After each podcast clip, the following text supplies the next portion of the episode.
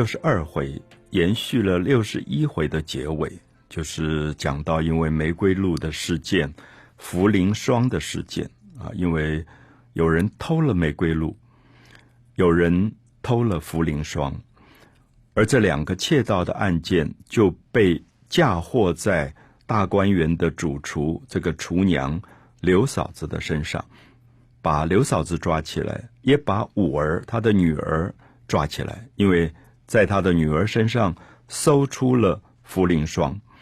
同时又在厨房里搜出了玫瑰露，所以就把这两个人抓起来了。抓起来以后，负责家里管家的林之孝家的，就立刻安排了他私人的亲信叫秦显的女人去接替这个厨娘的工作。这一段在六十二回的开头，其实非常有趣。因为只有短短的一段，我们就看到这个秦显走林之孝家的门路，大概也等了很久。大概端午节也送礼，中秋节也送礼，过年也送礼，就说拜托拜托，有一天如果有机会，就让我去做这个厨娘，因为这是一个肥缺。好，好不容易等到了，真的接了这个工作。好，他第一个事情是什么？他就查出来说。刘嫂子在管厨房的时候，短缺了很多的米，短缺了很多很多的东西，比如说煤炭。好，所以我们就会发现，如果有一个新的长官来，新的主官来，他第一个就查前一个长官所留下来的弊病，然后去让那个人再也回不来啊。因为其实刘嫂子跟五儿现在被抓起来，可是还没有定案。还没有决定他们到底有罪无罪，因为要等王熙凤来判，呃，以及王熙凤的这个特别助理平儿来决定这件事。可是这个秦显就已经迫不及待，就赶快找出所有前任做的坏事，就是他的账目不清楚啊，如何如何，就是栽赃，立刻让他回不来。好，除了这个事情以外，这个秦显接了工作以后，他不先想说，我是一个厨娘，我应该赶快就开始做饭，因为这是你的专业，你要赶快做你专业上的事。我觉得读到这一段，我常常会笑起来，因为他最重要的是打点送林之孝家的礼物。好，我们知道，因为他得到这个差事，得到这个工作是林之孝家的让他来做的，所以。你就看到华人传统社会的一种人际关系的复杂，因为全部是在搞派系，所以他也知道我今天好不容易得到这个差事，我这个差事能不能做久？我这个差事将来如果是个肥缺，我在这里面贪赃枉法，那林之孝家能不能保护我？他的保护神就是林之孝家的，所以他就准备了很多礼物。好，我们看他准备的礼物：一篓煤炭。五百斤的木柴，一担梗米啊，一担稻米，好，我觉得其实蛮吓人的，就是五百斤的木柴。那这个礼要送出去还不容易送，秦显就特别找了他的侄子，因为是自己最亲的人，偷偷的把这三样礼物送到林之孝家的去。好，所以我们就看到这种关系，说不定我们今天社会大概也都有吧。我们称为贿赂的，可是贿赂这件事绝不是我们想的那么明目张胆的做，就是做的神不知鬼不觉。那我觉得这里面因为是派系，也是一个家族亲信的共犯结构，所以你真的不容易查出来。然后他不只要打点林之孝家的礼物，他还要打点给账房的礼物。我们知道管账的人是最大的，你将来厨房里面所有的收入支出都由这个账房来管，那有一点点差错，真的吃不了兜着走，所以他又赶快去送礼送给账房。所以我每次看到这里，我就很感慨，因为我在想，传统的华人社会浪费了多少时间精神在这种非专业性的东西，就是他要打点人事。那我就在想，哎，这个人。如果我们讲说他开了一个餐厅，他是厨娘，他的菜可以做得好吗？他的专业好不好？我们根本不知道。我们就看他老在那边忙来忙去，就是打点上上下下的人。好，同时他又开始请客板凳，请所有厨房里的同事，因为上面的人要打点，下面人也要打点，因为这些人都是你的帮手，他们会不会密报你贪污，你也要打点。好，所以六十二回一开始的这一段，其实我觉得，如果大家有兴趣仔细看一看，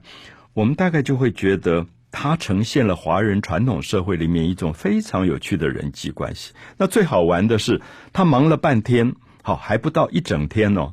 才忙了半天就送礼啊，这样忽然消息传来说刘嫂子没事，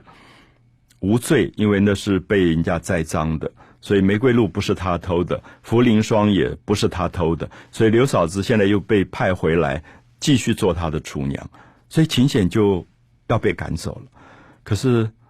想想看，他送了一楼的煤炭，五百斤的木材，一担的米，全部都报销了。还有他花的钱送账房请客的钱，全部就没有。他还没有做到一整天，大概半天的薪水都没有。所以书里用了四个字：轰去了魂魄，就是他吓死了，因为他等于白搭了一场。我们在六十二回《红楼梦》第六十二回里看到。呃，他主轴的部分讲了一个比较重要的事情，就是贾宝玉过生日。那这个贾母最宠爱的孙子过生日，这个贾府最重要的一个小少爷过生日，你就可以看到那种热闹到惊人的地步，就是所有的这些亲王啊、做大官的人都有礼物送来，所以我们会觉得很有趣，就是如果。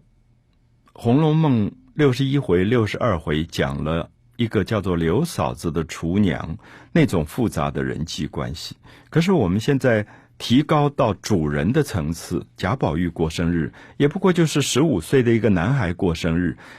也惊人的热闹。因为不是他个人重要，是因为他的家族，所以所有的这些大官呐，还有各个庙宇啊、道观呐，全部都送礼物来。因为我们就可以看到有多少人跟贾家、跟这个公爵府有复杂的人脉关系，所以有时候我们今天吧，我想在我们的社会里仔细看一下婚丧喜庆，有时候你都感觉不到是因为我对这个人结婚的快乐跟这个人死亡的悲哀，好像全部都是在做人脉关系。啊，我听很多朋友跟我讲，我都不太相信。说竞选的时候，有人就是每天到殡仪馆的，因为根本不认识，也跟他没有关系的人，可他一定去祭拜。然后他穿着他要竞选的那个夹克，他们说好有用。我说为什么？怎么可能这样会有用？他们说，因为华人的社会觉得，好，我们家里有丧事，他都到了。所以我想，我不晓得应该怎么看待这件事啊。我们常常听说华人很有人情味，人情味，可是有时候也觉得很害怕，因为好像把生命好多的时间都花费在做人的这种建立人脉关系上，所以也会很担心，因为其实我们就不重视一个真正的专业性啊，如同刘嫂子、秦显。当他们人脉关系建立起来的时候，你就不知道说到底他菜做的好不好，反而就在那边搞人际关系。所以看到宝玉过生日这一天，啊，也觉得很有趣，就是一个小少爷，然后就一大堆的人来拜寿。那我想，我们今天小孩子大概比较不会如此吧。可是有时候我也看到某某家族小孩子过周岁，那过周岁当然就是一岁的小 baby。那那个小孩根本什么也不懂，可是你就看到完全是看他的父母，或者是他的祖父母在社会里的身份地位，也可以搞到热闹到不行的。好，所以这一天很多人就登门拜寿啊。那宝玉有的见，有的不见。那宝玉当然自己是一个很天真烂漫的少年，所以他其实不太愿意见外面这些大官。可是有些。重要的人物来，他大概又不得不接见，所以要穿那些正规的服装见客，讲那些应酬场面上的话，他也大概也有点烦啊。可是他回到家里，他就很高兴，因为都是薛宝钗啊、林黛玉这种很亲的呃表姐表妹啊来给他拜寿，很高兴。那这一天，王熙凤的特别助理就是平儿啊，王熙凤身边的陪嫁丫头平儿也是他生日，所以他来拜寿，别人就提醒宝玉说：“你也应该要跟他说生日快乐，因为今天也是他生日。”所以大家就热闹起来了。那宝玉听说啊，原来是平儿也是今天生日，所以大家就决定一起过。所以我们就看到。薛蟠呐、薛科啊、薛宝钗他们都来了，那准备了寿酒啊、寿桃啊，然后各种啊不同的这些礼物，所以他们就在院子里，因为天气很好，大概是五月前后的时候啊，所以贾宝玉有可能大概是双子座这个时间的生日，那那个时候刚好就是春天，然后春末夏初啊，夏季初，所以天气很好，百花在开放。所以小说里六十二回特别讲到芍药盛开，芍药其实是有时候现在一般人就把它叫做牡丹啊，其实它跟牡丹不完全相同。那很大朵的这个芍芍药，那有一个花园里全是种芍药，叫芍药圃，所以他们就在那边铺了很多的地毯啊、毡子，然后就有一点像户外野餐一样，准备了酒席，所以大家就在那边吃起来。而且也行酒令，那玩的非常非常开心。那到最后，我们就看到一个个性最豁达的一个女孩子，有点像男孩子的，就史湘云。因为她行酒令的时候，她就很很爽快，大口大口喝酒，最后就醉了。那醉了以后，她就觉得好像想吐，或者身体有一点不舒服，就一个人躲起来了。结果她就在。芍药圃睡着了，那个画面非常漂亮，就是春天盛放的芍药花，而他就躲在那个石凳上睡着。睡着了以后，那个花瓣一直掉落，然后蜜蜂在飞，蝴蝶在飞，蜻蜓在飞。等到大家发现史湘云醉倒在芍药圃的时候，她身上全部铺满了落花。啊，我想他在讲青春，就作者在讲一种青春的美，青春的。某一种天真烂漫，《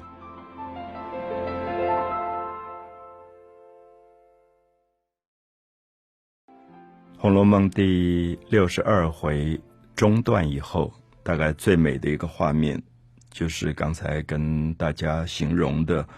史湘云喝醉了酒啊，在宝玉的生日宴会上，因为太开心、太快乐，行酒令。就有一点没有节制，就喝醉了。那喝醉了以后，他就一个人走开，可能有一点想呕吐吧，然后又去呃洗手间之类的。最后他就迷了路，因为酒还没有醒，他就找了一个凳子在芍药圃当中，他就睡着了，然后全身都是花瓣啊。这一段其实是很多人印象很深的。那小说的写法是说香梦沉酣，就是好像史湘云已经在梦中了，喝醉了酒，香梦沉酣，四面的芍药花飞了一身，啊，身上全部是芍药花的花瓣，满头脸，满头满脸，衣襟上都是红香散乱，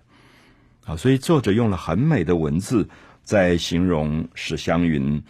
喝醉酒睡着的样子，然后手中本来拿了一把扇子啊，因为这个时候已经是春末夏初，有一点热，所以他手上本来拿了一把扇子，那扇子也掉在地下，因为他喝醉了酒，那扇子也都大半被落花